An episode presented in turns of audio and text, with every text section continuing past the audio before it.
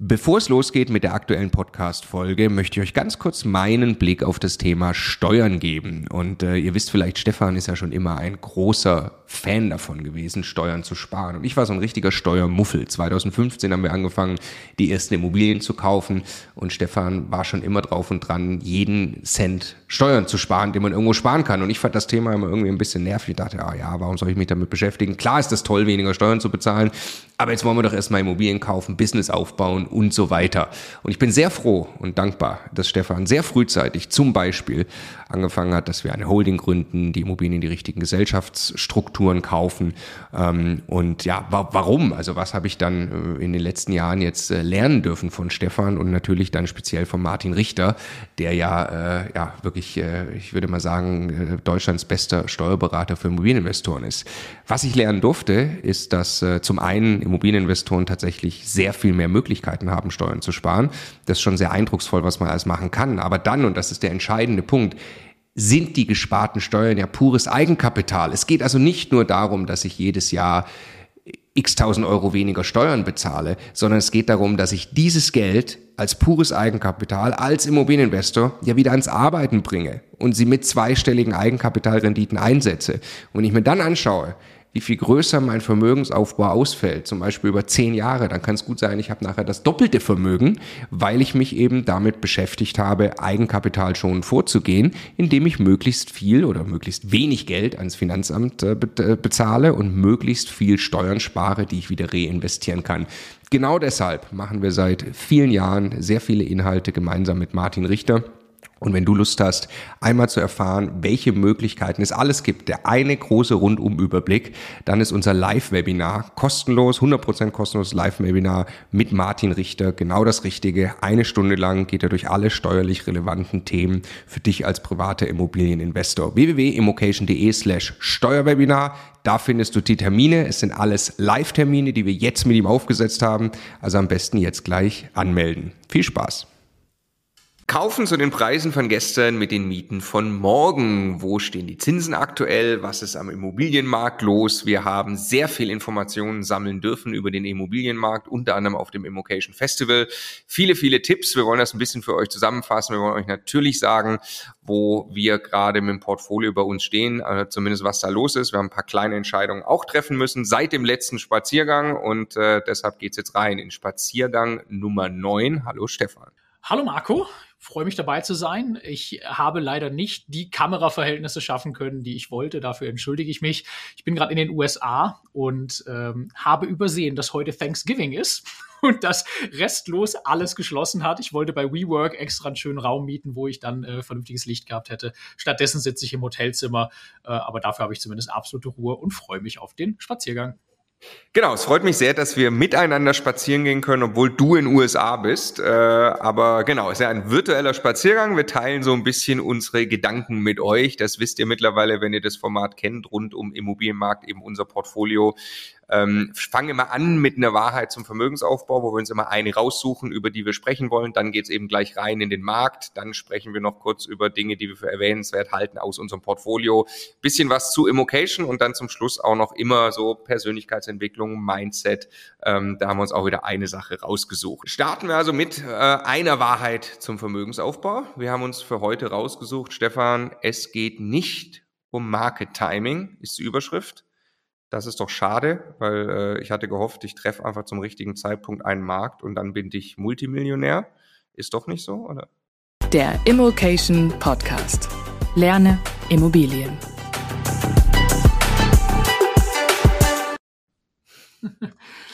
der, der Punkt ist ja, also wir, wir, uns begegnet ständig diese Diskussion, wir haben da beim Festival auch drüber gesprochen, ist jetzt gerade ein guter Zeitpunkt, in Immobilien einzusteigen? Und unser Anliegen, wir haben das früher auch mal unter diesem Begriff Long Game ähm, als, als Hashtag auf, auf Seiten geschrieben, auf Pullis gedruckt und so weiter, war schon immer und ist eigentlich immer noch wegzukommen von genau dieser Fragestellung. Also natürlich gibt es Rahmenbedingungen, die einen bestimmten Zeitpunkt, meistens dann insbesondere in der Rückschau, als besonders clever wirken lassen. Da hätte man einsteigen müssen. Aber am Ende die, diese ganzen Mechanismen, die Immobilien so wahnsinnig lohnenswert machen, sind primär dann stark, wenn man sie eine ganze Zeit für sich arbeiten lässt. Äh, zum Beispiel, dass eben die Inflation über einen mittel- bis langfristigen Zeitraum äh, immer dafür sorgen wird, dass auch über die Leistbarkeit und diesen Zusammenhang die Mieten eben steigen, während man eine Bankrate, wenn man das denn gemacht hat, langfristig festschreiben kann und darüber die Cashflows eben signifikant größer werden, dass äh, man ein Darlehen langfristig einfach aus den laufenden Mieten zurückzahlt und irgendwann die Immobilie abbezahlt ist und man dann diesen Sprung in dem Cashflow hat, dass Immobilienwerte sich langfristig mit der Inflation entwickeln. All diese Dinge brauchen einfach Zeit und haben am Ende aber sehr, sehr wenig mit dem konkreten Zeitpunkt zu tun, an dem ich einsteige. Es kann schon sein, dass ich am Anfang dann in der Einmarktphase äh, vielleicht bei einem Objekt ein bisschen was zuzahlen muss, weil die Zinsen gerade höher sind und dafür aber eher jetzt mit steigenden Mieten rechne oder in einer anderen Phase vielleicht ein bisschen höher äh, einsteigen konnte, äh, was den Cashflow angeht, möglicherweise aber ein Risiko sinkender Kaufpreise oder dann äh, Anschlussfinanzierung oder sowas hatte. Das wäscht sich aber ganz, ganz krass raus, wenn man mal wirklich über 10, 15, 20 Jahre die Kalkulation anguckt, welche Rolle das spielt. Ne? Und deshalb jeder, der so nach Market Timing fragt, fragt sich ja meistens auch, oder ist es vielleicht besser zu warten? V vielleicht, vielleicht ist es genau richtig, wenn ich jetzt gerade gar nichts tue. Das ist ja auch noch super bequem, ja. Und da ist, glaube ich, das große Appell von uns immer gewesen, und das beobachten wir halt immer wieder, dass äh, anzufangen immer die richtige Antwort ist, weil gerade die erste Immobilie muss nicht perfekt sein, aber ich lerne einfach, wie das Ganze funktioniert und äh, ich kann in jeder Marktphase tolle Deals machen, wenn ich mir einmal das Rüstzeug aufbaue. Warten ist mit Sicherheit nicht die richtige Antwort. Ne? Genau, also man muss sich nur einen Chart angucken von der Mietentwicklung und äh, dann wird einem quasi der Zahn gezogen, dass es da große Market Timing geht, weil da sieht man einfach eine relativ konstant ansteigende Linie über die Zeit, im Übrigen auch über die Zeit von 2008 und so weiter, wo es Immobiliencrash gab. Da wurde es ja auch nicht plötzlich 30 Prozent günstiger, Wohnungen zu mieten. Und wir zielen ja auf die Mieteinnahmen ab, die wir uns langfristig sichern wollen.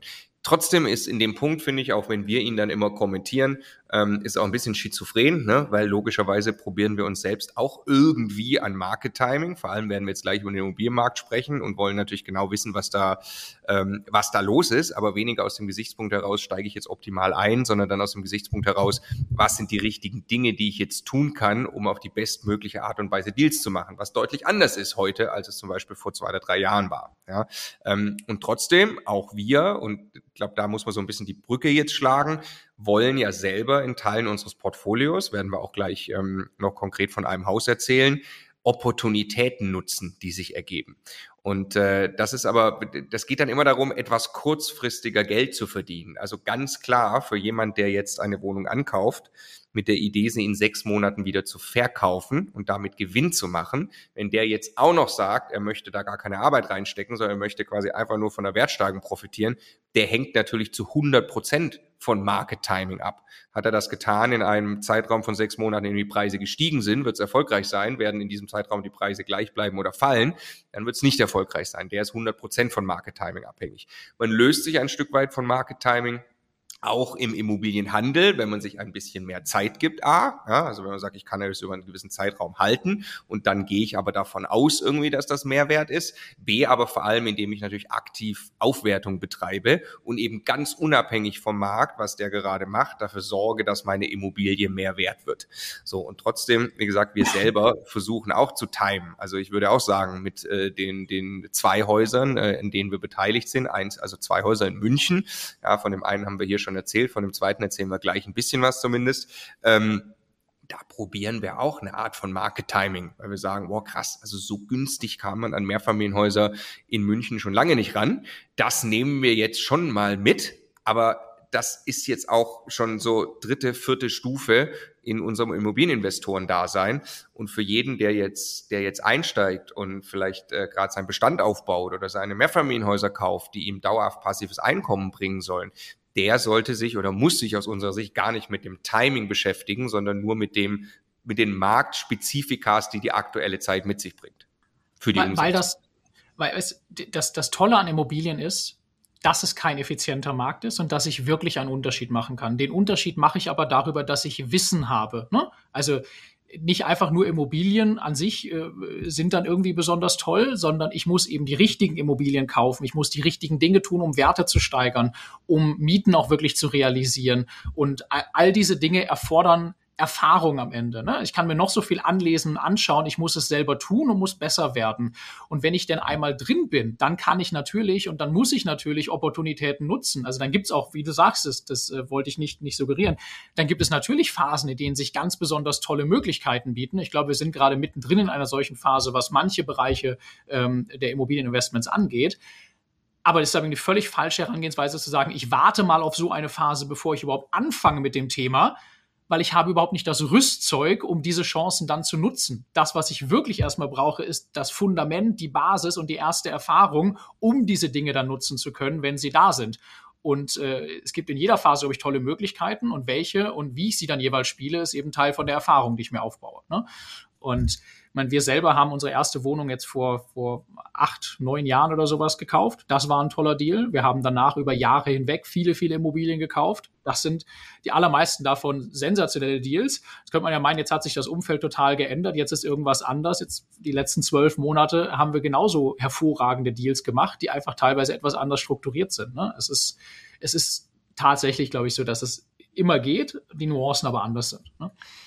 Genau, also mit Sicherheit nicht richtig zu sagen, ich warte. Es ist mit Sicherheit aber auch nicht richtig zu sagen, ich äh, gehe jetzt quasi all in in der Hoffnung, äh, mit einer Strategie eine Immobilie zu kaufen, die ich kurzfristig wieder verkaufen muss. Das wäre nämlich auch Unbedingt. irgendwie eine Art Market Timing oder zumindest hänge ich an dem Tropf, wie sich der Markt entwickelt. Und das ist eben dann wirklich gefährlich, wenn ich ja äh, mein Geld gehebelt investiere, weil ich ja den Großteil von der Bank hole, äh, muss ich ja das Geld logischerweise auch zurückzahlen können.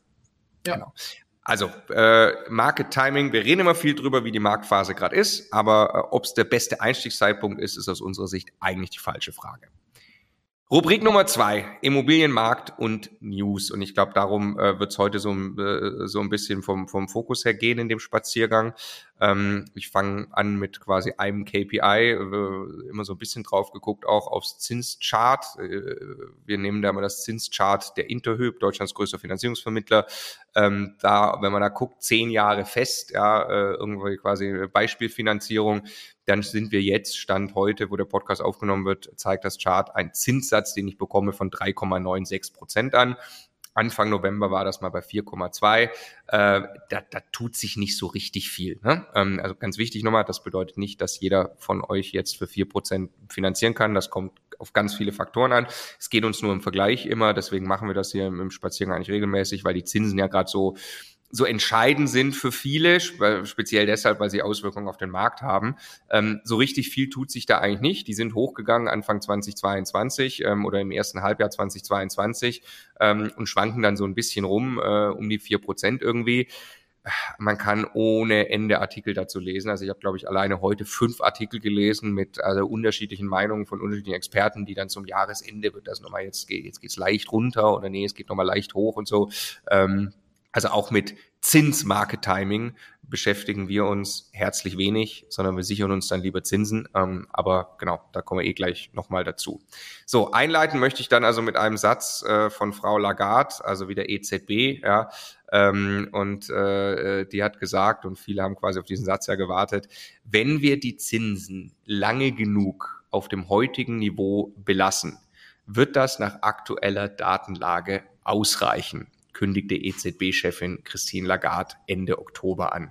So, ähm, also ich finde es ja geil. Ich wäre ich wär ja schon außergewöhnlich deutlich eigentlich für, für Sie, ne? Ja, ja, ja, ja, ja, ja. Also ich weiß nicht, ob ich, ich, ich, ich wollte sagen, ich wäre mal gerne äh, in einer Position, in der jede einzelne Silbe und jedes Wort von mir so auseinandergenommen wird, wäre ich aber glaube ich doch nicht. Ich glaube, es ist ziemlich anstrengend. Aber also man klebt an den Lippen und will verstehen, quasi erhöht die die Zentralbank weiter die Leitzinsen oder nicht. Ähm, ich glaube, man darf für den Moment mit diesem Satz mal annehmen, sie tun es jetzt wahrscheinlich nicht mehr. Sie haben es ja jetzt auch in der letzten Runde nicht getan nach zehn Erhöhungen. Ähm, das spricht natürlich dafür, dass dann mittelfristig die, äh, die Bauzinsen mindestens auch mal stabil bleiben so. Aber dahinter steht auch wahrscheinlich, man ist jetzt erstmal mit dem Inflationsniveau auch, weil gegen das will man ja vorgehen ähm, ist man jetzt okay, man, oder nicht mit dem Niveau noch nicht okay, aber mit dem Trend, glaube ich, ist man okay, dass das jetzt runtergeht. Ähm, und es beruhigt sich so ein bisschen an der Front dessen, was wir eigentlich äh, 2022 als großes Thema hatten. Ja, genau. Schätze, schätze, das ist erstmal die Aussage, ne? dass da jetzt keine riesengroßen Überraschungen oder Sprünge gerade zu erwarten sind. Ne? Genau, also wenn es jetzt keine großen externen Ereignisse gibt, dann kann man sich da, glaube ich, ähm, darauf einstellen, dass das jetzt erstmal äh, stabil bleibt. So, ähm, dann müssen wir logischerweise äh, ausführlich darüber äh, sprechen. Ja, äh, die Branche hat sich getroffen, äh, das wichtigste Treffen in der Immobilienbranche, in der Immobilienwirtschaft weltweit logischerweise. Nein, Spaß beiseite. Wir sprechen über das Immocation Festival, wo sich eben nicht wirklich die Branche trifft, sondern sicherlich auch gerne, aber vor allem private Immobilieninvestoren. Ähm, wir werden es gleich auch nochmal kommentieren. Ihr seid unglaublich, diese Community. Es ist äh, Wahnsinn gewesen. Ähm, wir waren bis auf den letzten Platz ausverkauft und hatten äh, ganz volle Hallen Anfang November äh, im Infinity Kongresszentrum in München haben drei Bühnen mit Inhalten bespielt, einen Tag lang, hatten eine fette Party am Ende und ähm, haben natürlich dann auch eine Talkrunde gemacht, haben mit Experten dort gesprochen und ähm, wollen euch deshalb quasi die News brandaktuell ja, vom Immocation Festival, was da so inhaltlich besprochen wurde, einmal heute hier mitgeben. Ähm, genau, fangen wir so ein bisschen mit Preise an, Stefan. Möchtest du mal einsteigen? Preisentwicklung, was haben die Experten so gesagt? Ob es eine eine Bodenbildung gibt. Ne? Also wir haben in der Breite zurückgehende Preise gesehen. Ähm, ganz wichtig, glaube ich, immer zu verstehen, das, was ich kaufe, ist nicht der Durchschnitt des Marktes. Also wenn jetzt in der Breite die Preise irgendwo zehn Prozent oder sowas runtergehen, heißt das nicht, dass nicht Einzeldeals deutlich darunter stattfinden.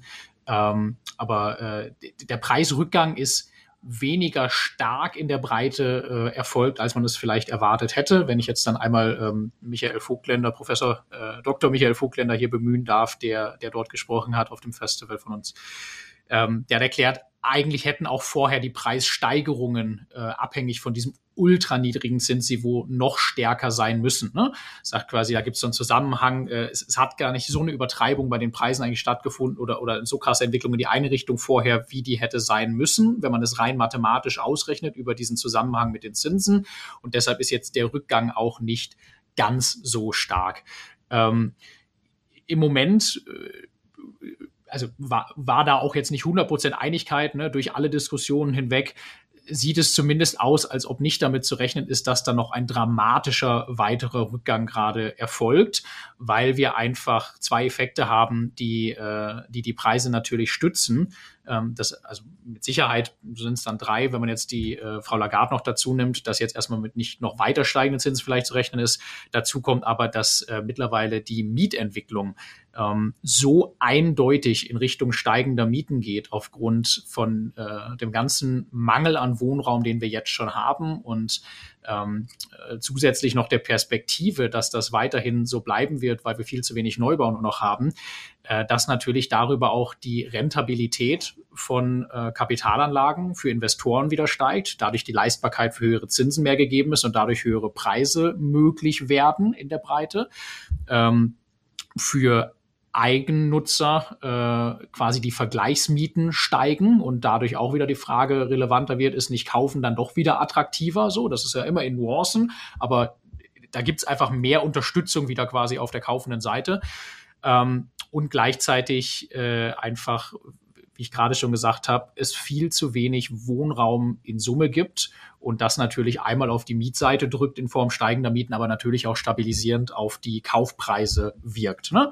Und es ist halt nicht so einfach zu sagen, äh, Zinsen steigen und dann fallen die Preise und andersrum, sondern es gibt in diesem ähm, in diesem Markt halt viele Effekte, die aufeinandertreffen, insbesondere eben ja mal, mal wirklich makroökonomisch Angebot und Nachfrage von Wohnraum. So, genau. Deshalb jetzt für mich ganz persönlich habe ich mitgenommen, ähm, weil so viel Bewegung im Markt drin ist, kann man noch immer, können wir noch immer ganz, ganz tolle Deals machen, weil überhaupt noch nicht äh, ein einheitliches Niveau sich da irgendwie herausgebildet hat. Es gibt Leute, die müssen dringend verkaufen, finden die Käufer nicht, Finanzierungen sind nach wie vor nicht überall immer sicher und so weiter. Ähm, aber ich rechne jetzt nicht damit, dass es da noch dramatisch nach unten geht in irgendeiner Art und Weise so. Ne? Ja, genau. Also habe ich auch genau logischerweise das gleiche mitgenommen. Und äh, fand ich auch ganz spannend, weil wir vor einem Jahr auf dem Festival schon die Frage im Raum stehen hatten, ist hier jetzt die Blase geplatzt? Und das war ja auch das, was so vorherrschend war in der Presse. Und äh, ich, das zeigt aber wieder, wie, wie, wie differenziert man reinschauen muss, was wirklich passiert. Weil ich glaube, Leute, die sich mit Vermögensaufbau und Finanzen beschäftigen, die gucken typischerweise auf Charts gerade auch von der Börse natürlich äh, äh, getrieben und äh, das haben wir auch viel getan. Die einfach Achterbahn fahren. Die gehen über ein paar Jahre hoch, dann gibt es einen Buckel und dann gehen sie wieder runter und sind in einem Tal und dann gehen sie wieder hoch, sind wieder auf dem Buckel und gehen wieder runter. Jetzt hatte man viele Jahr, Jahre lang äh, einen Immobilienzyklus, in dem die Preise nur hochgegangen sind. Und dann gab es einen Schock für diesen Markt, eben durch die Zinsen, weil der Immobilienmarkt logischerweise stark abhängig ist von den Zinsen, weil die meisten Immobilien fremdfinanziert sind. Und dann plötzlich konnten die ganzen potenziellen Käufer, die eigentlich die Preise weiter treiben wollten, weil der Wohnraum ja so knapp ist, ähm, konnten sie halt äh, die, die Immobilien sich nicht mehr leisten, weil die Bankraten zu hoch waren. Und durch diesen Schock ist dann ganz logisch, glaube ich, in was für ein Muster man automatisch kommt. Ah ja, klar, jetzt ist viele Jahre sind die Preise gut gelaufen und jetzt geht quasi, gehen die Preise wieder runter. So wie ich das dann auch irgendwie bei der Börse warte ich ja immer, ne, wenn dann äh, neue Höchststände und so und irgendwann wartet man drauf, wann kommen denn die richtigen Rutscher und wann geht's dann wieder richtig abwärts. Ähm, und dann sind wir wieder gerade beim Thema Market Timing, wo dann viele Leute eben sagen, oh, das wäre natürlich ein günstiger Zeitpunkt einzusteigen. Und jetzt dann immer diese Frage im Raum stand gerade vor einem Jahr, platzt da eine Blase, ja, Hand ins fallende Messer und so, sagt man immer ins fallende Messer greifen, ja, kaufe ich jetzt hier und die Preise fallen weiter und so. Ähm, und wenn man eben differenziert hereinzoomt, dann sieht man genau das, ähm, äh, was du gerade auch schon gesagt hast.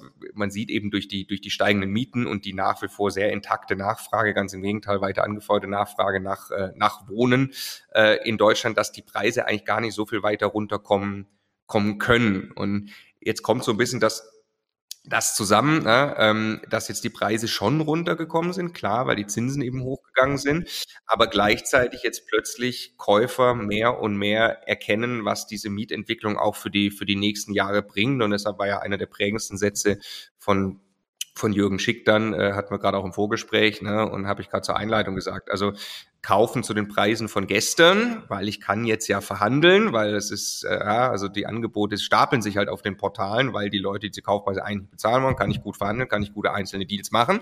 Also kaufen zu den Preisen von gestern mit den Mieten von morgen. Und äh, jeder, äh, der sich damit beschäftigt, weiß, dass die Mieten eben deutlich steigen. Und das wird jetzt langsam quasi auch wieder eingepreist. Also das, was die Preise runtergehen müssten, aufgrund der Zinserhöhung, wenn ich das einfach meine Kalkulation eintrage. So weit gehen sie nicht runter, sondern es wird jetzt schon quasi eingepreist, dass da die Mieten steigen. Und das übersetzt heißt logischerweise, dass Mietrenditen steigen gerade wieder. Ja, also ich kann günstiger, etwas günstiger, deutlich günstiger, je nachdem, wie gut ich da im Markt ähm, unterwegs bin und verhandle, einkaufen und habe aber deutlich steigende Mieten. Ja, also jahrelang sind die Mietrenditen eher schlechter geworden. Jetzt werden die Mietrenditen besser und das haben wir dann in der Talkrunde auch durch die Bank abgefragt, ja alle durch die durch die verschiedenen Lagen, ja, ähm, die dann eben davon berichtet haben, dass sie tatsächlich wieder acht, neun, zehn Prozent kaufen können. Ja, nicht vom Stand weg, sondern mit einem Horizont von drei, vier, fünf Jahren ganz klar absehbar, dass sie dann nachher zehn Prozent Mietrendite rauskriegen. Und das finde ich ist eine sehr gute Nachricht. Ja, genau, weil das, das ganze Zinsniveau ist am Ende uns ja allen reichlich egal solange die Miete ausreicht äh, oder das, was mit den Mieten passiert, diese Zinsen entsprechend eben zu bezahlen. Ne? Und das ich auch ganz wichtig, das fand ich, fand ich schön, dass das immer und überall rauskam. Es geht überhaupt nicht darum, in jeder Situation jetzt irgendwie eine Maximalmiete rauszukitzeln und, und äh, überall jede Mieterhöhungsmöglichkeit im Bestand zu nutzen. Ne? Und, und ganz bestimmt nicht äh, der Oma Erna die Miete zu erhöhen, bis sie in der Wohnung nicht mehr wohnen kann, Überhaupt nicht. Ne? Wir haben da ganz, ganz viel über Verantwortung gesprochen und ähm, wie, wie wir damit umgehen wollen und was wir alles nicht tun wollen und auch gar nicht tun sollten. Ähm, das, was ich, was ich extrem toll und wertvoll fand, dass das überall durchkam. Aber ganz alleine in, in der Breite über den logischen Zusammenhang von Leistbarkeit wird sich die Miete ebenso entwickeln. Die Leute geben prozentual genauso viel Geld wie vorher aus für Miete, nur dass eben über die Inflation, wenn dann in Summe die Löhne 10, 15, 20 Prozent über die Zeit gestiegen sind, auch die Mieten entsprechend in absoluten Zahlen höher werden können. Ne? Und dieser Effekt hilft eben dann, die Rate an die Bank zu covern, die ja gleich hoch bleibt, wenn festgeschrieben, ähm, und eben Cashflow zu produzieren ähm, oder eben die Schulden abzuwerten, wenn man es wenn man's andersrum sehen möchte. Ne? Und es geht überhaupt nicht darum, ähm, da irgendwelche Dinge durchzudrücken, sondern in diesem Fall die, die Flut hebt alle Boote und die Boote sind in dem Fall eben alle Bestandsimmobilien, die eben Wohnraum zur Verfügung stellen, der dringend gebraucht wird. Fand ich auch ganz toll, was da für ein, für ein Spirit, für eine Stimmung war. Es war eben kein, es war nicht die, die, die Stimmung im Saal so ein quasi ein hämisches Lachen, ja, so, äh, haha, Wohnraum ist so knapp, wir haben den oder kaufen den jetzt gerade ähm, und dann können wir wie blind durch die Decke ohne Rücksicht auf Verluste äh, Mieten erhöhen. Das war in der, in, der, in der letzten und in der aktuellen Marktphase immer schon ein Geben und Nehmen. Und nur wenn ich mit meiner Miete ordentlich umgehe, wenn ich die Immobilie pfleglich behandle, wenn ich sie aufwerte, erzeuge ich Win-Win-Situationen und dann darf ich auch logischerweise von dieser Entwicklung profitieren. Ja, ich meine, wir haben zum Beispiel auch über, ähm, über altersgerechtes Wohnen gesprochen, ne? Und wie, äh, also das hat äh, Professor Vogtländer ähm, nochmal noch mal hergeleitet äh, als, als ein Thema, das ganz krass relevant werden wird in den nächsten Jahren und Jahrzehnten in Deutschland aufgrund äh, der demografischen Entwicklung in unserer Gesellschaft, wie viel altersgerechten Wohnraum wir brauchen werden und wie unglaublich wenig es im Vergleich dazu gibt. Wir haben mit dem Martin Vossberger ein, ein Vollblutprofi zu diesem Thema bei uns im Coaching-Team, der ganz, ganz tolle Projekte gemacht hat. Äh, und also so lange Wartelisten für seinen Wohnraum hat. Also der, der nimmt ganze Gebäude und äh, kümmert sich darum, dass dort Menschen ein eigenständiges Leben, aber mit Unterstützung führen können, ne? mit so einer Art Concierge-Service. Und da gibt es vielleicht in dem Haus noch eine Wohnung, wo dann mal äh, die Kinder oder Enkelkinder zu Besuch kommen und da übernachten können. Und so. Also ganz, ganz, ganz toll. Exakt das, was wir gesellschaftlich brauchen. Er kriegt da eine attraktive Miete für. Das ist immer noch viel, viel günstiger für die Bewohner als irgendeine Art von Heimlösung und viel, viel schöner, eigenständiger, ein viel besseres Leben. Und er hat wie gesagt, Wartelisten, äh, wo er mittlerweile die Leute abweisen muss, dass er sie gar nicht mehr draufnimmt auf die Warteliste, weil das völlig unrealistisch ist, dass die irgendwann noch zum Zuge kommen. Ne? Äh, das, also ganz, ganz tolle Beispiele, was wir mit Immobilien tun können, um wirklich auch, auch, auch gesellschaftlichen Mehrwert zu schaffen und trotzdem von diesen Dingen dann wirtschaftlich zumindest mal insoweit entlohnt zu werden, dass sich die Arbeit lohnt. Ne? Und äh, also ja, ich fand das, fand das sehr, sehr inspirierend, dass sich das so durchgezogen hat. Ähm, was, was ich noch teilen wollte, ähm, war Bevölkerungsentwicklung. Ähm, wir haben ein paar Mal schon Olaf Scholz zitiert, äh, der äh, gesagt hat, er geht mittlerweile davon aus, nach allen Daten, die an ihn herangezogen werden, wo er viele Entscheidungen auf, auch darauf basieren muss, ähm, dass wir perspektivisch 90 Millionen Menschen in Deutschland sein werden oder mehr. Ähm, da lässt sich viel drüber streiten, wann genau und ob das jetzt genau die richtige Zahl ist. Fakt ist, wir sind gerade mehr Menschen denn je. Wir haben Rekordzuwanderung nach Deutschland. Und ähm, was Professor Vogtländer nochmal unterstrichen hat, ist, dass das insbesondere für alle Städte und stadtnahen Regionen, Speckgürtel und Metropolregionen gilt und zwar sogar weit überproportional. Es ist irgendwie logisch, wenn irgendjemand ähm, quasi äh, nach Deutschland kommt äh, ob das jetzt Zuwanderung aus, aus Flüchtlingsbewegungen ist oder weil wir händeringend Fachkräfte brauchen, natürlich gehen die Menschen am Ende auch dahin, wo eine wirtschaftliche Leistungsfähigkeit gegeben ist und da, wo Jobs sind.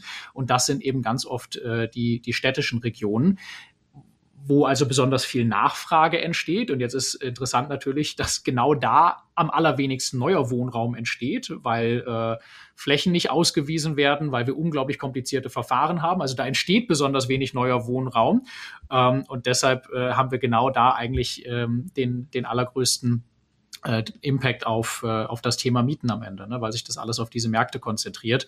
Stärkt so ein bisschen genau das, was wir beide immer für uns auch gesagt haben. A-Städte selber sind ein bisschen schwierig für Cashflow, aber so im Umkreis darum, im Speckgürtel, das ist eigentlich extrem clever. Ne? Und äh, genau da lassen sich gerade tolle Deals machen. Das hat der Jürgen Schick nochmal gesagt. Der Preisrückgang war auch besonders stark genau in diesen Regionen jetzt. Also die, die Elastizität der Preise abhängig von dem, was am Zinsmarkt passiert ist. Also genau da konnte man eigentlich den heiß begehrten Wohnraum äh, und kann ihn immer noch ganz, ganz toll kaufen gerade und dann doppelt davon profitieren. Fand ich auch sehr interessant, was er, was er dazu gesagt hat. Ne? Warum ist das so in, in jetzt speziell einer, einer A-Lage? Weil die, weil der Markt etwas transparenter ist. Ne? Da gibt's Gutachterausschüsse, da gibt's einfach mehr Preisdaten, ähm, wo das auch quasi schon mehr bei den Verkäufern ankommt. So, hey, äh, die Preise sind aber ein Stück runtergegangen. Und hat deshalb auch gesagt, ne, Einsteiger, ähm, der kann vielleicht auch tatsächlich jetzt in einer, in einer, in einer echten A-Stadt dort vielleicht in einer mittleren bis schlechteren Lage, aber da kann er wieder einsteigen oder eben logischerweise dann in den, in den B-Lagen. Ja. Ähm, genau, das heißt, er hat nur eine Sache, die nur, weil ich es ganz spannend fand, was er, was er, was er erwähnt hat, diese, ähm, was auch eine Strategie jetzt sein kann, kleine Gewerbeeinheiten als, äh, als Nische. Ne? Also wo er sagt, es gibt so viele kleine Ladengeschäfte irgendwie ähm, in, in Mehrfamilienhäusern, die haben, äh, die haben richtig auf den Deckel bekommen quasi, ja, äh, Preise, die sind teilweise auch wirklich noch, noch, noch schlecht vermietet und da werden potenziell schon mehr Mieten gehen und da kann man gerade extrem günstig kaufen. Ist sicher spezieller, ist sicher Nische, aber vielleicht auch ein ganz interessanter Tipp. Was hatten wir noch?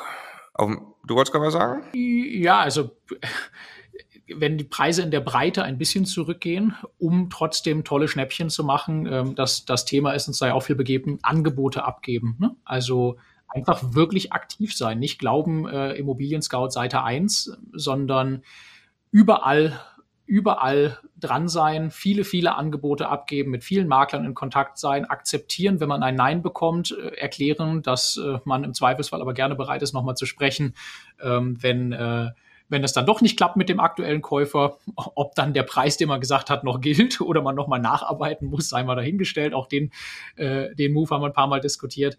Aber wer nicht aktiv ist und wer keine Angebote abgibt, hat auch keine Chance, einen Zuschlag zu bekommen. Das ist, glaube ich, ganz wichtig vom Verständnis. Ne? Und dafür muss ich verstehen, welche Argumente funktionieren. Ich muss mich mit der Materie auskennen. Dann kann ich aber ganz, ganz tolle Deals machen. Genau. Und das wurde, äh, es wurde auch sehr, wir haben davor noch, am Tag davor hatten wir noch so ein Klassentreffen, das so für Masterclass-Teilnehmer, wo wir ein bisschen mehr dann in die, in die Tiefe gehen mit, mit, ähm, äh, haben da auch so eine XXL-Talkrunde mit, mit allen Coaches gemacht und so. Da schon, auch am Festival, ähm, war, glaube ich, wirklich der Tenor, kann man auch ganz toll in dem auf dem Podcast nachhören mit, äh, mit Markus Befort, den ich aufgenommen, der vor ein paar Tagen rauskam, ich glaube Podcast Nummer 424, ähm, nicht, nicht in, nicht in eine Immobilie, also in ein Immobilienangebot, in einen Deal verlieben, sondern wirklich entspannt mal vorgehen. Und das muss, glaube ich, wirklich bei jedem ankommen, gerade auch bei jedem, der äh, vor der Zinserhöhung Immobilien gekauft hat. Und das ist auch eine gute Nachricht für Einsteiger.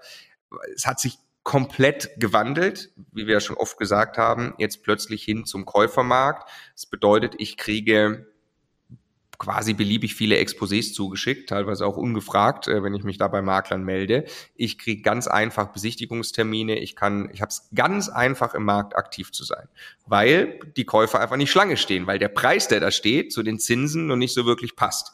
Und ich kann also noch einfacher als vorher, finde ich, aktiv werden, indem ich ganz stoisch überall immer meine Angebote abgebe und mich dann auch nicht verliebe in den Deal. Und das kann man auch wirklich weit treiben, das System. Wie gesagt, hört euch da von Markus Befort, kam das sehr oft natürlich, aber auch von, von, von sehr vielen anderen beim Festival.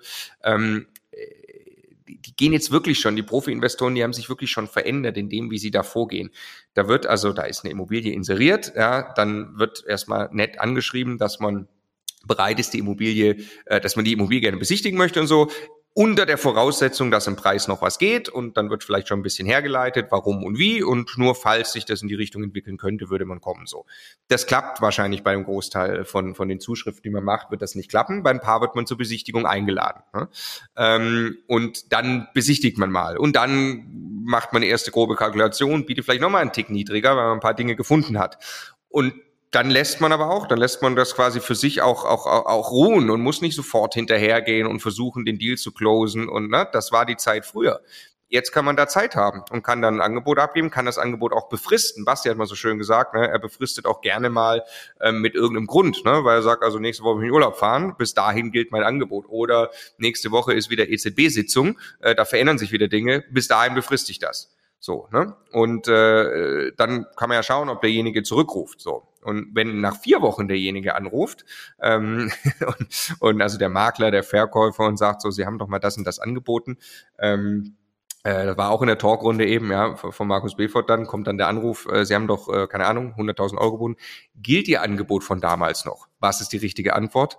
Natürlich nicht. Er hat sich ja jetzt gemeldet. Das heißt, da sage ich, na ja, jetzt, also habe schon einen anderen Deal, keine Ahnung, wie auch immer begründet, ähm, geht man noch mal einen Schritt runter und bietet noch mal einen niedrigeren Preis. Also warum, warum erzähle ich das und alles bitte sehr, sehr höflich machen. Es geht nicht darum, jetzt ähm, hier äh, irgendwie, äh, sagen wir, jetzt haben die Makler jahrelang ähm, äh, uns im Bieterverfahren gelockt und jetzt schlagen wir zurück. Ne? Überhaupt nicht. Das alles höflich, immer gut begründet und so weiter. Aber wenn ich dann nochmal wieder sage, nee, das Angebot gilt nicht, ich will eigentlich nochmal ein bisschen weniger zahlen, muss ich natürlich mein Mindset umgepolt haben. Ich habe mich nicht in den Deal verliebt. Ich freue mich jetzt nicht, oh, jetzt ruft der Makler an für genau dieses Haus, was schon immer mein Traum war und so. Nee, spielt das Spiel einfach in die Breite. Also wenn ihr äh, zwei Stunden die Woche reserviert um Angebote abzugeben oder vier Stunden die Woche und ihr macht das über ein paar Wochen, ähm, dann könnt ihr ganz, ganz, ganz entspannt darauf warten, bis der wirklich beste Deal kommt. Und auf diese Art und Weise kann man in der jetzigen Marktphase dann halt wirklich super Deals machen und zu Preisen einsteigen, von denen wir vor zwei, drei Jahren nur träumen konnten. Jack Nasher, ne, letztes Jahr bei uns auf dem Festival, BATNA, Best Alternative to Negotiated Agreement. Ähm, je mehr du dich mit den Alternativen beschäftigst, also je mehr Dinge du auf dem Tisch hast, hat jeder bestimmt schon mal erlebt, desto egaler ist dir genau das eine, mit dem du dich jetzt hier gerade beschäftigst. Ne? Wenn du gerade zehn Immobilien verhandelst und bei einer geht es nicht richtig weiter, ja, so be it. Ne? Und ich glaube, ja. das, das ist die Magie daran. Ne? Und, genau, und das, das nochmal, das ging halt nicht vor drei Jahren. Da musstest nee. du einfach extrem schnell sein und versuchen, irgendwie, hoffentlich geht's nicht ins Bieterverfahren und sofort closen. Aber jetzt kannst du das. Du kannst den neuen Buttners hinlegen. Ja. Und kannst gemütlich abwarten. So, also das ich muss, ist, immer, ich, ich muss immer extrem lachen, wenn der, wenn der Markus Befort dann äh, in, in seiner, seiner hervorragenden Art das Gespräch quasi äh, skizziert, wenn der Makler dann anruft und sagt, Herr Befort, Sie haben ja damals sich für die Immobilie interessiert äh, und, und hatten den Zuschlag nicht bekommen. Ähm, also das hat jetzt doch alles nicht geklappt. Äh, gilt denn Ihr Angebot noch? Ja. Natürlich.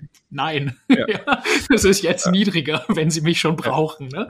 Ja, und äh, das ist, das, das konntest du, konntest du auf gar keinen Fall spielen in der Vergangenheit. Wir haben ja teilweise böse Mails von Maklern zurückgekriegt, wenn wir irgendwo freche Angebote früher mal abgegeben haben, was für eine Unverschämtheit das sei, einen solchen Preis zu bieten, obwohl wir das immer super begründet haben und so weiter.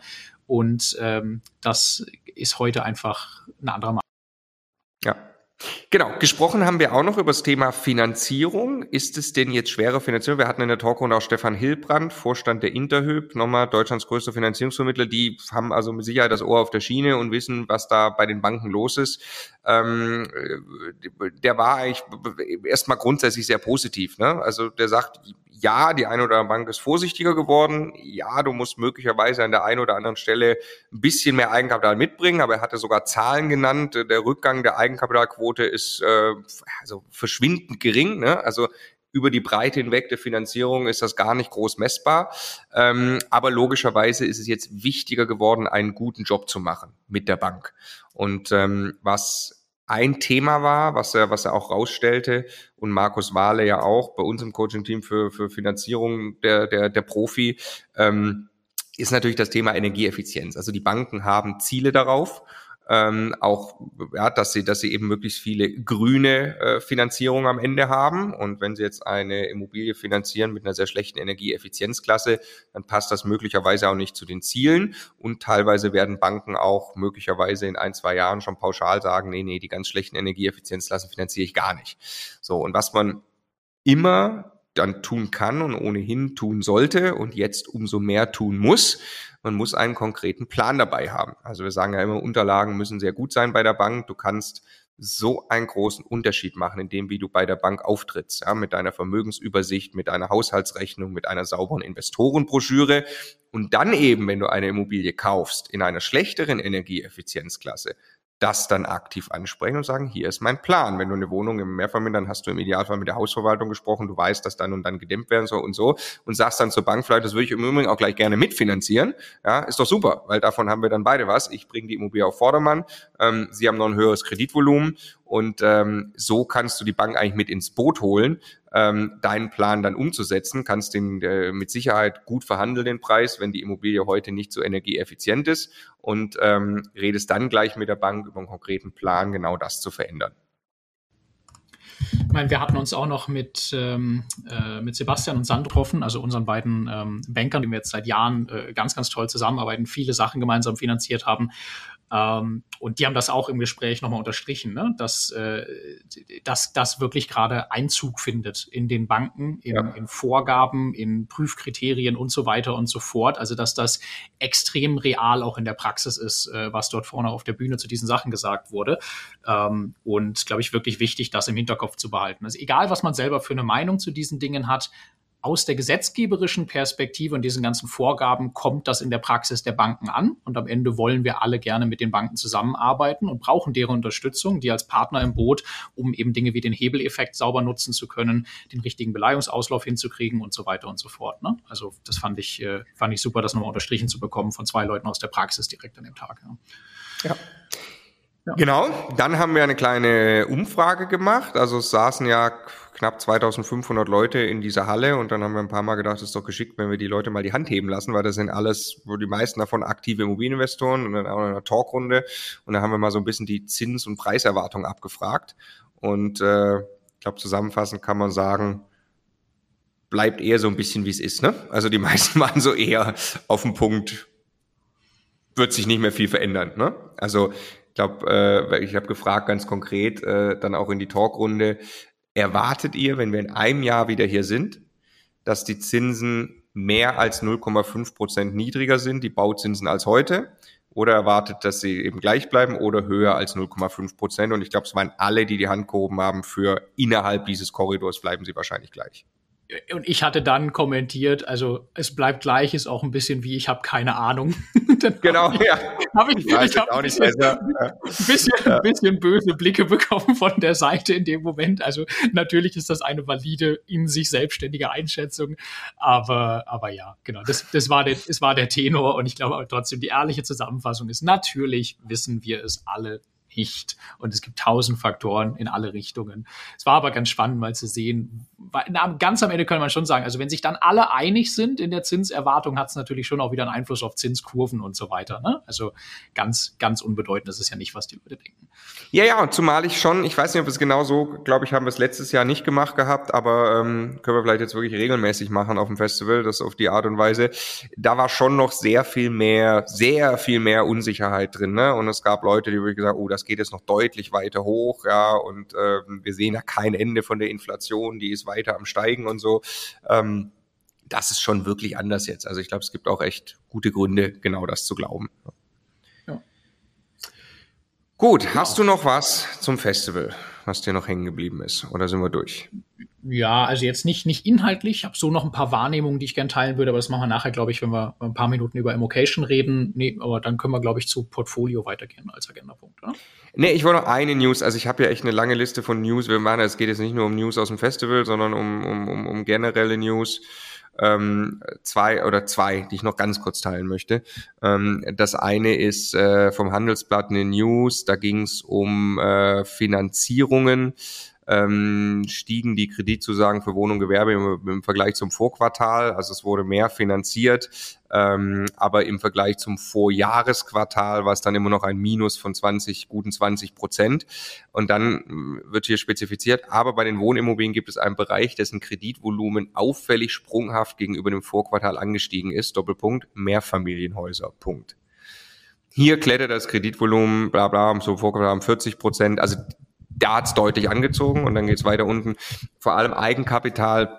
Starke Investoren würden jetzt die Chance nutzen, heißt es bei Makler Schick Immobilien. Ja.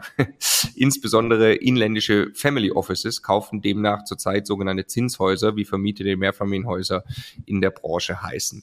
Also so, man erkennt, glaube ich, langsam, wenn man jetzt in der Lage ist zu kaufen, und irgendwie trifft das auch so ein bisschen auf uns zu. Ja, wenn man jetzt in der Lage, in der Position ist zu kaufen, dann erkennt man, dass es gerade Mehrfamilienhäuser zu ziemlich guten Konditionen gibt.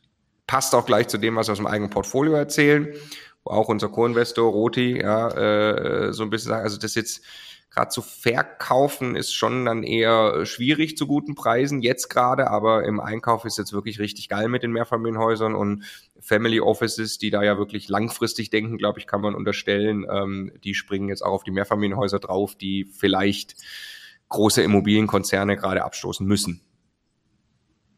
Ja, ich sehe, du bist einig und hast keinen Kommentar. Ist gut.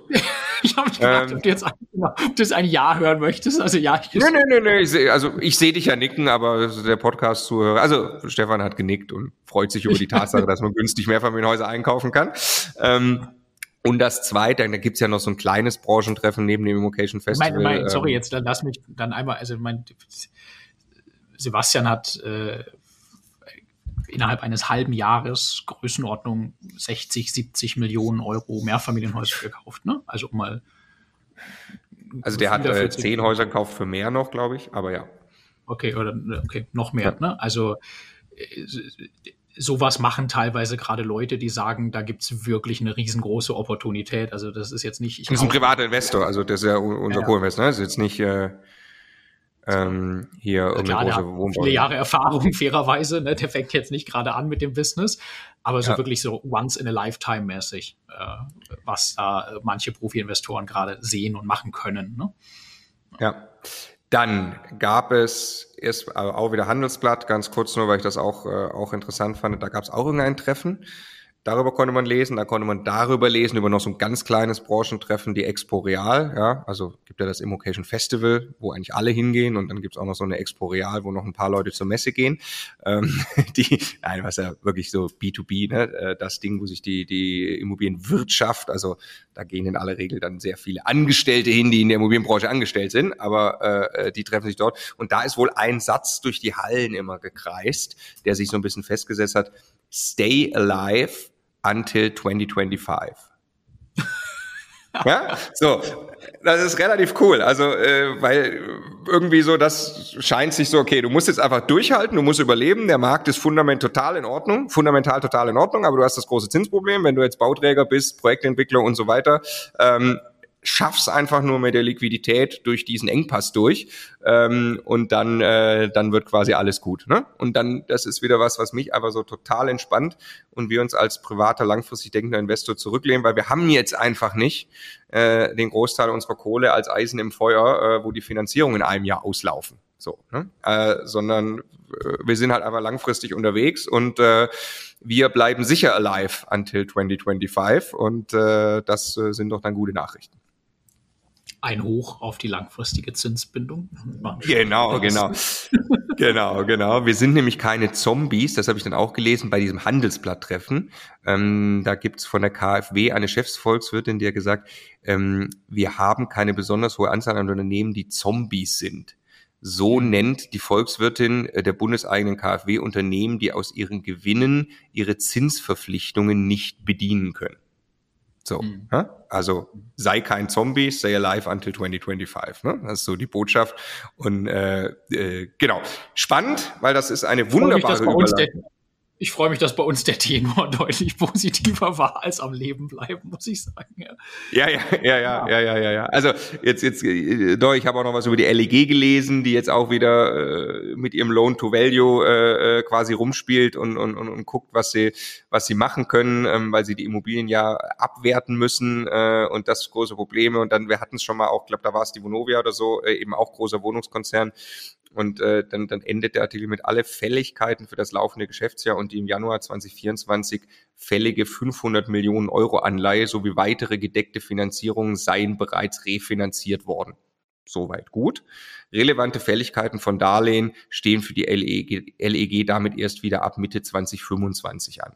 So, es ist einfach krass, ne? wie, wie kurzfristig was da in diesen, äh, warum baut man sich so ein Rad auf? Aber klar, ne? man ist halt ein großer Konzern und muss das machen, aber ähm, äh, ey, wenn wir, wenn wir jetzt zittern müssten, dass 2024 äh, irgendwelche Finanzierungen bei uns nennenswert auslaufen, also äh, oder 2025, echt gut. Ja. Gut, wunderbar die Überleitung zu unserem Portfolio und ich steige dann ein mit dem Thema, wo wir genau das nicht produzieren wollen, was wir gerade gehört haben. Wir haben ja ein Mehrfamilienhaus in München gekauft. Wir reden gleich über das zweite, das wir jetzt auch äh, noch gekauft haben. Das erste haben wir schon kommentiert.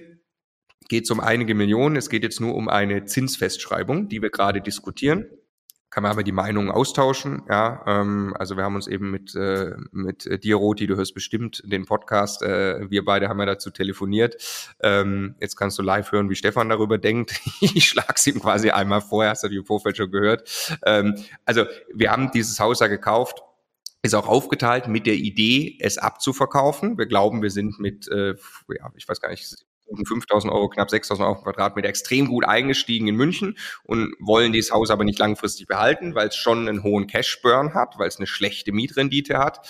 Ähm, da muss man also Geld drauflegen und es hat einen besonders hohen Cash-Burn, auch noch gerade jetzt, weil es variabel finanziert ist. Jetzt kann es sein, dass jemand kommt und das Haus global kauft zu jetzt Preisen, wo wir sagen, okay, das würden wir dann verkaufen, weil dann machen wir jetzt schon ein bisschen Gewinn. Oder wir warten, wir müssen dann, glaube ich, mindestens sieben Jahre warten, bis wir ähm, recht, bis es rechtlich erlaubt ist, dass wir die Wohnungen einzeln als Eigentumswohnungen abverkaufen. Und jetzt haben wir äh, variable Zinsen von, ich weiß nicht, ich glaube sechseinhalb Prozent oder äh, was er gesagt hatte, ähm, die wir da mit uns rumschleppen, die natürlich ordentlich reinhauen, besonders beim Haus, was irgendwie aktuell zumindest noch drei Prozent Mietrendite produziert. Ne? Da verbrennen wir richtig Geld. Ähm, und jetzt ist die Frage, schreiben wir das auf sieben Jahre fest? Da kriegen wir irgendwie 3,9 Prozent Zinsen oder so. Also machen deutlich weniger Cashburn. Sollen wir das tun, Stefan? Wir reden da ja davon, das Haus in einem ganzen Portfolio festzuschreiben, also zusammen mit, mit diversen anderen Objekten möglicherweise, die, äh, die der Sebastian gekauft hat, an denen wir allen auch noch über eine Ecke mitbeteiligt sind am Ende. Ne? Ähm, die, also die große, weißt du, wenn wir es in sieben Jahren verkaufen wollen, dann wäre ich wieder dafür, also eher genau in sieben Jahren. Warum? Weil man es dann an beliebige Käufer verkaufen kann und äh, nicht, genau, ja, dann wäre ich, wäre ich wahrscheinlich dafür, ähm, eine Zinsfestschreibung zu machen, die dazu irgendwie, irgendwie konkurrent ist. Es ist natürlich irgendwie nicht so geil, sehenden Auges in eine Vorfälligkeitsentschädigung reinzulaufen. Ähm, die, ich meine, meine erste Frage an Sebastian wäre, wie wahrscheinlich ist denn das, dass wir das jetzt kurzfristig verkaufen und kann man jetzt nicht zumindest noch so lange warten, bis diese Entscheidung da ist? Und, nee, ja, nicht so wahrscheinlich und dauert eher noch länger, zieht sich dann eher wie Kaugummi. Ja. Weil genau das, ne, das war das, was ich vorhin auch schon von ihm quasi äh, gesagt habe. Sein Eindruck war eben auch, ja, ja diese Mehrfamilienhäuser jetzt zu verkaufen, ist gerade einfach noch äh, noch schwierig, sondern da sind quasi die Schnäppchenjäger jetzt unterwegs, aber nicht dieses, äh, du kannst da jetzt wirklich schon richtig Gewinn mitnehmen. Dann, dann würde ich mir, dann würde ich mir tatsächlich so ein bisschen wirklich dann eine strategische Entscheidung treffen. Also dann, dann würde ich eigentlich die Entscheidung treffen wollen, okay, wir machen das jetzt. Wir schreiben das auf, also fünf, sechs, auf sieben Jahre fest. Also man ist ja auch nicht gebunden an genau immer fünf oder zehn oder sowas Jahre, ne? Ähm, und beschließen aber auch wirklich, wir verkaufen es auch wirklich erst dann. Also unser Ziel ist jetzt maximale Verkaufspreise in sieben Jahren, indem wir es frei am Markt in Form von Eigentumswohnungen verkaufen können. Wir kümmern uns auch darum, das Potenzial, was in dem Haus noch ist, zu heben. Da kann ja möglicherweise sogar noch zusätzlicher Wohnraum geschaffen werden. Man hat eine Dachterrasse, die man noch Wohnungs...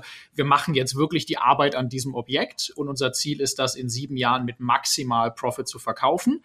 Und dafür schaffen wir jetzt auch die, die, äh, die, die Zinsstruktur. Was ich nicht so toll fände, ist zu sagen, ja, also schreiben das jetzt mal fest und wir versuchen es aber weiter irgendwie so dann kurzfristig da Geld mit zu verdienen und äh, ja, auch wenn wir das nicht maximale Preise kriegen und dann ja, Vorfälligkeitsentschädigung ist dann halt so, hat man halt weniger Geld verdient, weil am Ende geht es bei dem Objekt wirklich um Millionen Gewinne, ne? also um wirklich richtig, richtig viel Geld ähm, und äh, finde es ein bisschen schade, wenn das dann zusammenschmilzt über jetzt ist gerade nicht die perfekte Marktphase, global versus Einzelverkauf und dann kommt auch noch Vorfälligkeitsentschädigung und so weiter. Was ich mir quasi wünschen würde, ist, dass wir da eine echt strategische Entscheidung treffen, was wir jetzt wollen mit dem Objekt. Ne? Ähm, Punkt eins, Punkt zwei, wenn man jetzt, wenn man jetzt eine, eine, eine Zinsbindung macht, klar, man könnte ja auch noch überlegen, dass man äh, höhere Sondertilgungsrechte einbaut, was bei Vorfälligkeitsentschädigung helfen würde. Ähm, man könnte auch mit, äh, mit einem Swap-Konstrukt arbeiten, was zumindest dann Vorteile hätte, wenn sich die Zinsen weiter nach oben entwickeln, so wenn man das dann auflöst. Also es geht jetzt sehr weit ins Detail, aber äh, quasi so synthetische, synthetische Festzinsdarlehen können noch ein paar Vorteile haben ähm, bei, bei Vorfälligkeitsentschädigungen.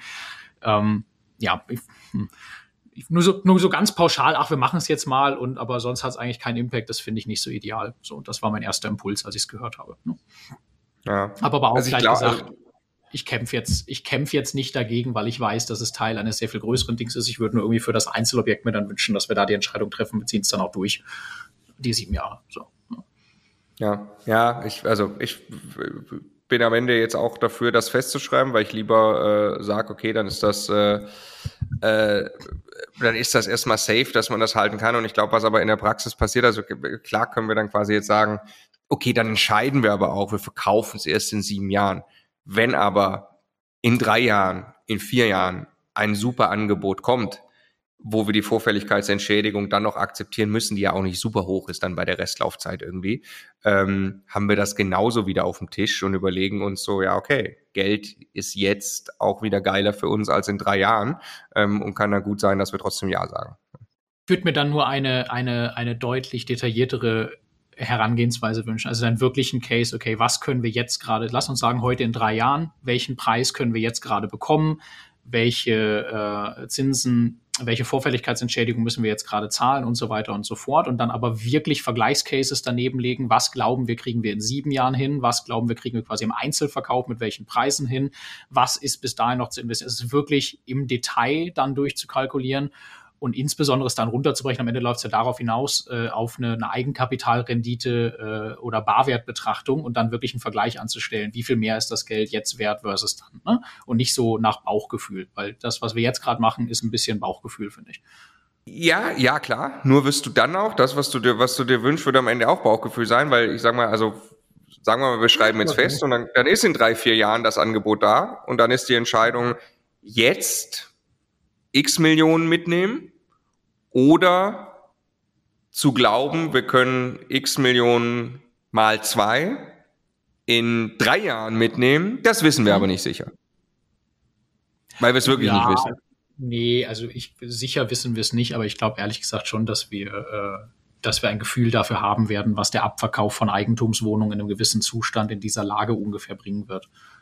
Also, ja, mein, da wird ändert, ne? Neubau, da wird ein Neubau hergestellt nebendran und so. Also das traue ich uns schon zu, dass wir das, dass wir das relativ gut eingegrenzt kriegen, was wir glauben, was da geht. Also bis hin zu Probeverkäufen theoretisch so tun, als ob wir die gerade schon hätten. Das, ja. Genau, nee, nee, nur, also im Hier und Jetzt eine Einschätzung kriegen wir dafür auf jeden Fall gut hin. Nur wissen wir dann, wir können es frühestens in zum Beispiel drei Jahren tun und dann haben wir wieder eine Unsicherheit. Also lieber Spatz in der mhm. Hand statt Taube auf dem Dach, ne? ist dann die Frage wieder die gleiche. Ähm, aber genau, wird spannend und ich glaube, ihr also merkt eine Diskussion ich würde jetzt gerne das Projekt Taube draus machen. Ja, ja, genau.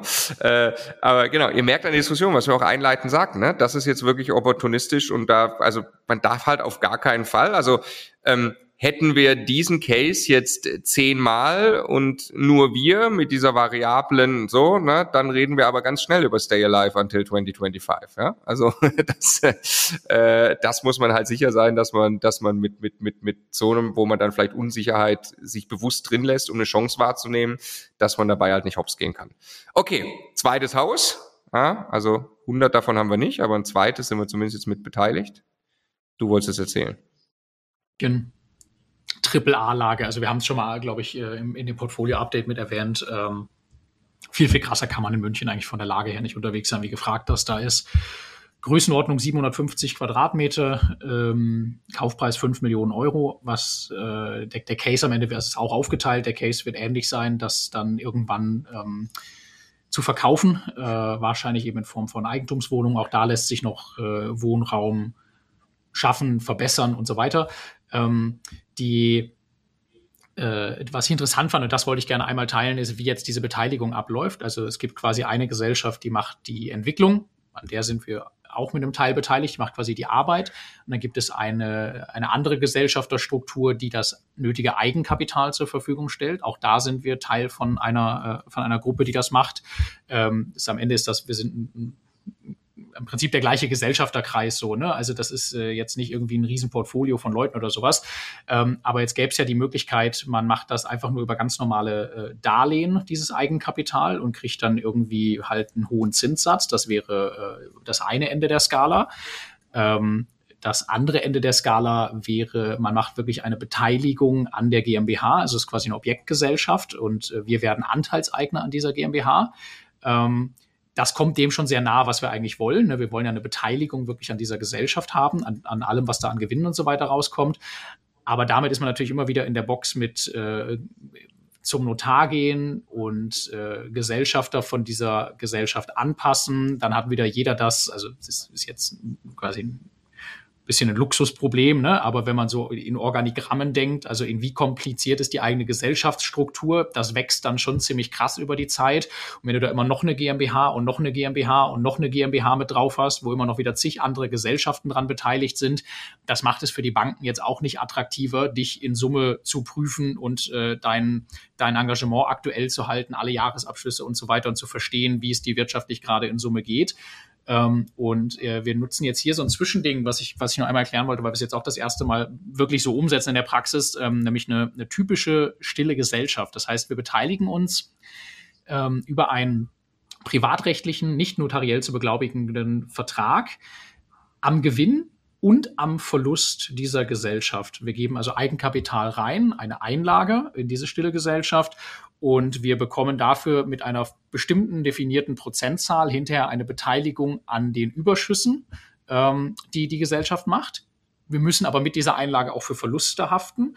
Ähm, und äh, das Ganze lässt sich jetzt einfach mit PDF-Dokumenten untereinander regeln und äh, führt eben nicht dazu, dass die Gesellschafterstruktur an sich angefasst wird und so weiter. Ne? Was eigentlich eine sehr, sehr charmante Art und Weise ist. Übrigens auch die ganze äh, Gesellschaft, die der Roti da in Summe hat, mit den vielen, vielen Häusern, verschiedenen Leuten, die da beteiligt sind, ähm, ist auf diese Art und Weise abgebildet. Ähm, interessant, nochmal das abzugrenzen von einem partiarischen Darlehen. Das ist ja, wäre so das, was noch zwischen stille Gesellschaft und echten Darlehen liegen würde. Das wäre eben, ich gebe dir Geld. Das ist ein Darlehen. Äh, ich Deshalb äh, unterliege ich auch keinem Verlustrisiko, es sei denn, dass du das Darlehen nicht bedienst, dann würde es quasi die Forderung Teil der Insolvenzmasse werden. Ne? Ähm, und ich bekomme aber nicht einen festen Zins oder nicht nur, sondern eben auch noch eine Gewinnbeteiligung. Das wäre quasi ein partiarisches Darlehen. Die sind auch nicht immer ganz leicht abzugrenzen zur stillen Gesellschaft, äh, aber äh, zum Beispiel so die, die, gemeinsame Ausrichtung auf einen gemeinsamen geschäftlichen Zweck steht da juristisch dann irgendwann, ist so ein Unterschied. In der Praxis ist zum Beispiel die Beteiligung am Umsatz, am Verlust eben etwas, was dann für eine stille Gesellschaft sprechen würde. Genau, das mal einmal geteilt als äh, eine Sache, die uns jetzt gerade in der Praxis das erste Mal zum Unterschreiben begegnet ist ähm, und wie man sowas strukturieren kann. Ähm, die vier Möglichkeiten. Genau, das war das Objekt. Und dann hattest du, glaube ich, noch vor, was zu einem anderen. Also ja, ich würde sagen, in anderer Zeit nehmen wir das äh, dann in den nächsten Spaziergang. Äh, da müssen wir gerade auch die eine oder andere Entscheidung treffen. Äh, geht zum ein Haus für einen Bestand, ähm, was wir mit Bodo und Martin haben. Aber ich würde sagen, das verschieben wir aufgrund der Zeit. Ähm, sondern äh, sprechen jetzt noch über was los bei Immocation und Persönlichkeitsentwicklung, gefährliche Glaubenssätze von Geld haben wir uns, äh, habe ich einen Artikel gefunden, über den wir morgen sprechen. Angefangen mit Immocation, was los? Drei Dinge. Punkt Nummer eins, wir haben eine neue große Partnerschaft angefangen und sie auf dem Festival auch bekannt gegeben, ist auch ein paar Mal schon gefallen, die Brand heute, nämlich mit der Interhyp. Und Interhyp nochmal ist ähm, Deutschlands größter Finanzierungsvermittler.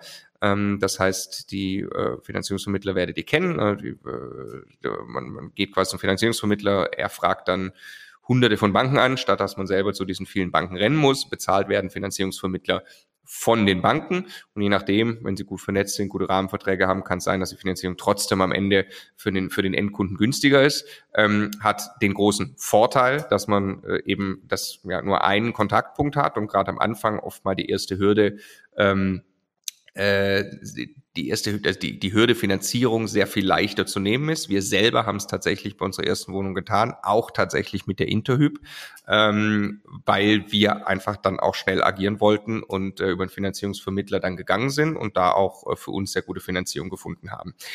Klar ist, man braucht, wenn man als Investor wächst, eigene Bankkontakte über die Zeit und muss natürlich dann ähm, auch möglicherweise komplexere Finanzierung abbilden, wo immer die Frage ist, kann das mein jeweiliger Finanzierungsvermittler? Ja, da gibt es ein paar große, eben die Interhyp, dann gibt es auch ganz viele kleine, die das so ähm, als, als äh, ja, kleine Selbstständige machen, Ein-Mann-Unternehmen oder auch mal äh, Drei-Mann-Unternehmen vielleicht, die sich irgendwie zusammentun. Ähm, also relativ äh, durchmischter Markt und äh, Interhyp eben die größte Markt und dann äh, gab es echt eine lustige Situation, aber auf dem Abschlussworkshop der Masterclass von uns sagt Daniel zu mir, setz dich mal da äh, an den Tisch, schau mal, ähm, da ist der Stefan Hilbrand, das ist der Vorstand der Interhyp. Und äh, da war ich tatsächlich angetan, begeistert, dass der Vorstand der Interhyp äh, bei uns auch die Masterclass gemacht hat, selber auch in Immobilien investiert und ähm, mit dem dann ins Gespräch bekommen. Wir haben dann monatelang, haben wir jetzt gesprochen dieses Jahr, ähm, eben mit der Interhyp, die für sich auch gesagt hat, sie wollen sich auch klar fokussieren, also äh, wollen ihr Geschäft ausbauen in Richtung der Kapitalanleger. Also grundsätzlich äh, es sind viele Finanzierungsvermittler, so auch die Interhyp, ähm, jahrelang für Eigennutzer, eben typischerweise Eigenheimfinanzierung, äh, ähm, äh, oft darauf auch spezialisiert. Und wir sind dann hergegangen, haben, das lief auch parallel schon, ein Beraterteam der Interhyp. Also es gab 20 Leute innerhalb der Interhyp, jetzt sollen noch mehr folgen. Die haben wir bei uns in der Immocation Masterclass ausgebildet, so dass sie mit einem Immobilieninvestor sprechen können. Nicht mit einem Eigennutzer, sondern mit einem echten Kapitalanleger, Immobilieninvestor, weil die Sprache ist ja eine andere. Ne? Dem geht's plötzlich, da geht's um Mietrendite, da geht's darum, dass der vielleicht irgendwann rollierendes Eigenkapital will, der will vielleicht eigene Bankkontakte aufbauen. Und äh, äh all das ist etwas, was sich äh, die Interhyp strategisch vorgenommen hat, dass sie das eben umsetzen können.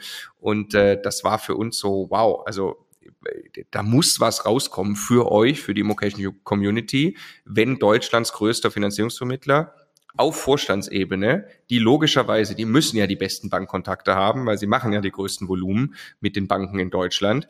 Ähm, wenn die sie jetzt auf die Fahne schreiben, wir wollen dieses Thema wirklich sehr gut umsetzen und wir das dann mit euch, der Kapitalanleger-Community, zusammenbringen. Und das ist auch ganz toll. Die Zusammenarbeit hat jetzt schon großartig gestartet, dass wir da wirklich ähm, ein, ein Team quasi bei der Interhyp sitzen haben, das von Immocation für euch ausgebildet wurde. So, und äh, wenn ihr das ausprobieren wollt, könnt ihr es tun. Ihr könnt einfach Finanzierung auf diesem Weg jetzt anfragen, ganz einfach immocation.de slash Finanzierung. Da könnt ihr quasi äh, Daten eingeben und dann kommt ihr zur Interhyp, dort zu eben einem solchen Menschen, der mit und von uns ausgebildet wird. Gebt uns bitte Feedback. Wir haben, deswegen habe ich es gerade extra gesagt, ja, beste Kontakte und äh, sind ganz eng miteinander vernetzt, die Teams von Interhyp und Immocation, um da wirklich ähm, für euch bestmöglichen Service zu bieten, dass ihr in dieser Marktphase die seid, die ready sind mit ihrer Finanzierung und deshalb dann eben auch Preise verhandeln können. Ja, nicht, mir, mir ist ein Punkt nochmal wichtig. Also ein Finanzierungsvermittler ist, ist wertvoll am Anfang, ja, unbedingt, weil, weil er einfach diesen ganzen Prozess extrem vereinfacht und, und auch die richtigen Banken erstmal kennenzulernen und so weiter aber ich finde ihn auch wahnsinnig wertvoll. Und zum Beispiel Bodo und Martin nutzen ja, nutzen ja extrem, extrem viel auch dieses Instrument, um einfach auch Dinge finanziert zu kriegen, die nicht so straightforward sind. Also wo du auch noch nicht genau weißt, welche Bank hat da jetzt gerade Bock drauf und äh, welche Konstellationen könnten funktionieren und so weiter. Ähm, wo äh, einfach jemand, der das Netzwerk hat, weiß, wo er hingreifen muss. Ne? Genau, also macht uns auf jeden Fall große Freude. Äh, ganz wichtig, wir verdienen nicht an einer einzelnen Finanzierung mit. Also Immocation verdient nicht daran mit, wenn dann jemand von euch zur Interhyp geht. Ist uns deshalb besonders wichtig, weil logischerweise probiert das aus, gebt uns Feedback. So, wenn ihr dann aber feststellt, ihr kommt irgendwie direkt bei einer Bank irgendwie besser durch, dann macht das. Ja? Ähm, also äh, wir wollen einfach gucken, dass wir da Netzwerk ein bisschen nutzen, connecting the dots. Ja, wir haben auch teilweise jetzt schon Banker von uns dann mit der Interhyp verbunden, die irgendwelche speziellen Finanzierungen für Kapitalanleger gemacht haben. Ähm, und ja, wir sind gespannt auf euer Feedback. Zweitens zur Immocation Festival. Äh, dieses Jahr nochmal ein Riesendank, hatten wir schon gesagt. Wir sind umgehauen davon, was ihr für ein Feedback gegeben habt, was ihr für eine Positivität hattet, wie viele von euch da hinkommen wollten. Wirklich krass. Wir hätten viel, viel mehr Tickets verkaufen können. Ähm, unglaublich. Und äh, genau, der Verkauf fürs Festival 2024 hat bereits gestartet, logischerweise. Ähm, und ist auch schon wieder die Hälfte weg. Also es ist, es ist unglaublich. So früh, so viele Tickets verkauft, sonst hätten wir uns nie erträumen lassen können. Ähm, also wer dabei sein will, äh, nächstes Jahr, 2024 im Herbst in München auf dem Immocation Festival, immocation.de slash Festival gibt's die Tickets. Genau, und äh, also wie gesagt, das, die Hälfte ist wirklich schon weg und es gibt auch für die verschiedenen Preisstufen, also die Tickets werden dann irgendwann teurer, gibt's jeweils äh, begrenzte Kontingente. Also es macht tatsächlich auch wirtschaftlich Sinn, ähm, da jetzt sich schnell zu entscheiden. Auch Hotels äh, im Umkreis sind dann irgendwann wahrscheinlich voll und weiter weg und so. Also wer da Bock drauf hat, ist vielleicht ein cooles Weihnachtsgeschenk, äh, den Partner einfach mitbringen, die Partnerin oder sowas. Ähm, das war wirklich ein ganz, ganz toller Tag. Und ähm, ja, mein persönliches Highlight, ne, also einmal klar, da, da selber stehen zu dürfen, ein unglaubliches Privileg, aber wir hatten mehrere Bühnen, wir haben äh, Content auf verschiedenen Niveaus dieses Mal gehabt, äh, also von, von Einsteiger bis zu, zu wirklich äh, Profi-Steuerthemen und sowas. Wir werden, äh, haben ganz viel Feedback jetzt im Nachgang schon wieder gesammelt ne, und schon wieder endlose Listen von Dingen, wo wir wissen, das können wir beim nächsten Mal nochmal wieder besser machen und hier können wir noch was tun und da was tun. Wir hatten äh, ganz, ganz tolle Speaker, wo es auch nicht um nur um klassischen Immobilien-Content äh, ging. Ne, René Bourbonus war zum Beispiel da, hat einen super inspirierenden Vortrag gehalten. Äh, Matthias Aumann war cool. Also es war wirklich, wirklich toll äh, und ich möchte jeden einladen, der Bock hat auf einen einen spannenden Tag zum Thema Immobilien, da das nächste Mal dabei zu sein. Und wie gesagt, also dieses Mal waren die Tickets Monate vorher ausverkauft und ich prophezeie, das wird 2024 äh, noch krasser sein, weil einfach jetzt schon so viel weg ist. Viel, viel mehr als letztes Mal zu dieser Zeit. Ähm, genau, lohnt sich, sich jetzt zu entscheiden. Ähm, Genau. Drittens ist jetzt gerade Bewerbungsphase für die Immocation Masterclass. Habt ihr heute zu Beginn dieses Podcasts jetzt auch schon gehört. Ähm, unser sechsmonatiges Ausbildungsprogramm zum privaten Immobilieninvestor. Ähm, die Plätze für 2024 vergeben wir eben jetzt. Man muss sich darauf bewerben, weil es das Programm ist, an dem wir euch wirklich persönlich individuell an die Hand nehmen mit unserem Coaching-Team, mit den 20 Coaches, ähm, über sechs Monate darüber hinaus auch begleiten und wirklich gemeinsam Immobilien kaufen, äh, vollständig ausbilden, Workshop machen, Webinare, Coachings und so weiter. Ähm, die Plätze sind immer äh, sehr gefragt, deshalb am besten jetzt gleich bewerben, immocation.de slash masterclass. Genau. So, äh, jetzt genug aus äh, Immocation und jetzt noch eine quasi persönliche äh, ja, Einschätzung oder ich finde es einfach ganz gut, wo ich es gelesen habe. Ähm, eben jetzt die letzte Rubrik in unserem Spaziergang Persönlichkeitsentwicklung, Mindset äh, und das ist jetzt so ein Mindset-Thema. Ich habe eben einen Artikel gefunden, gefährliche Glaubenssätze zu Geld, die oft verhindern, dass wir Vermögen werden. Und ich glaube, da könnten wir nicht einiger sein. Das waren drei Stück, die man, glaube ich, hört und jeder irgendwie kennt, äh, der hier äh, aufgewachsen ist im deutschsprachigen Raum. Geld verdirbt den Charakter, Nummer eins. Nummer zwei, Geld ist die Wurzel allen Übels. Äh, und Nummer drei, es gibt Wichtigeres als Geld.